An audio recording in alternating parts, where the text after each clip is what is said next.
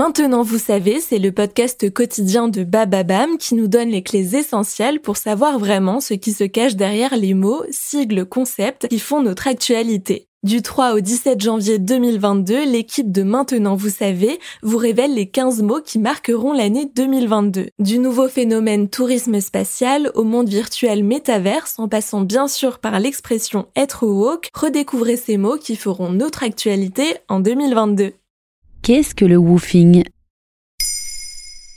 Merci d'avoir posé la question. La crise sanitaire ne nous a toujours pas quittés et alors que les voyages ont repris avec la réouverture des frontières, des pratiques touristiques plus durables ont été mises en valeur ces deux dernières années. Avant le début de la pandémie, le woofing, dont l'acronyme est WOOF, a découvert un certain succès. On peut résumer cette pratique à la possibilité de voyager tout en travaillant dans une ferme histoire de diminuer ses coûts.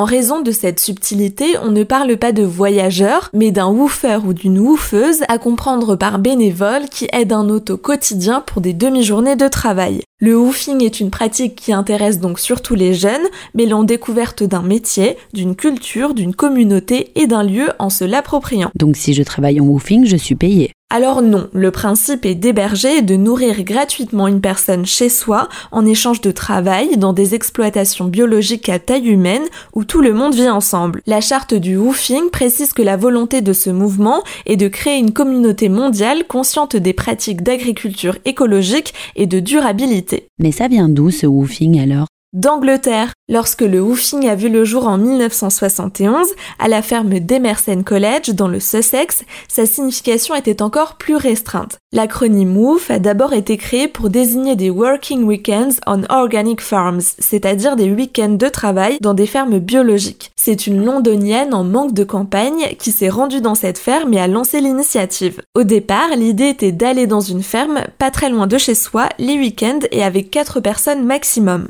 Et j'imagine que depuis les années 70, ça a pas mal évolué. Énormément même, puisque le concept s'est développé dans 130 pays. La communauté WOOF répertorie 12 000 hôtes et 100 000 adhérents dans le monde.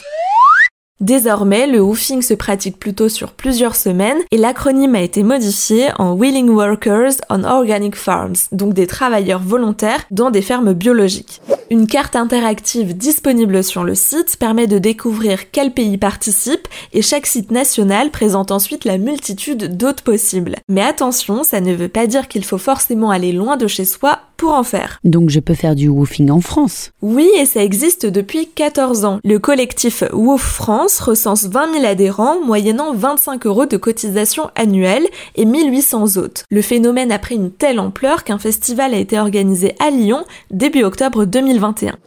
Et il faut dire que la crise sanitaire a profité à cette activité à l'échelle nationale. Fin 2020, lors du second confinement, la demande de woofing a explosé dans les Alpes. Des étudiants expliquaient alors à France 3 préférer vivre une expérience ou découvrir un métier plutôt que de rester confinés dans un studio. Alors si l'idée vous prend, il suffit de regarder sur la carte interactive quelle ferme est la plus proche de chez vous.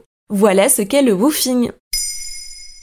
Maintenant, vous savez, un épisode écrit et réalisé par Pauline Weiss. En moins de 3 minutes, nous répondons à votre question. Que voulez-vous savoir? Posez vos questions en commentaire sur les plateformes audio et sur le compte Twitter de Maintenant, vous savez.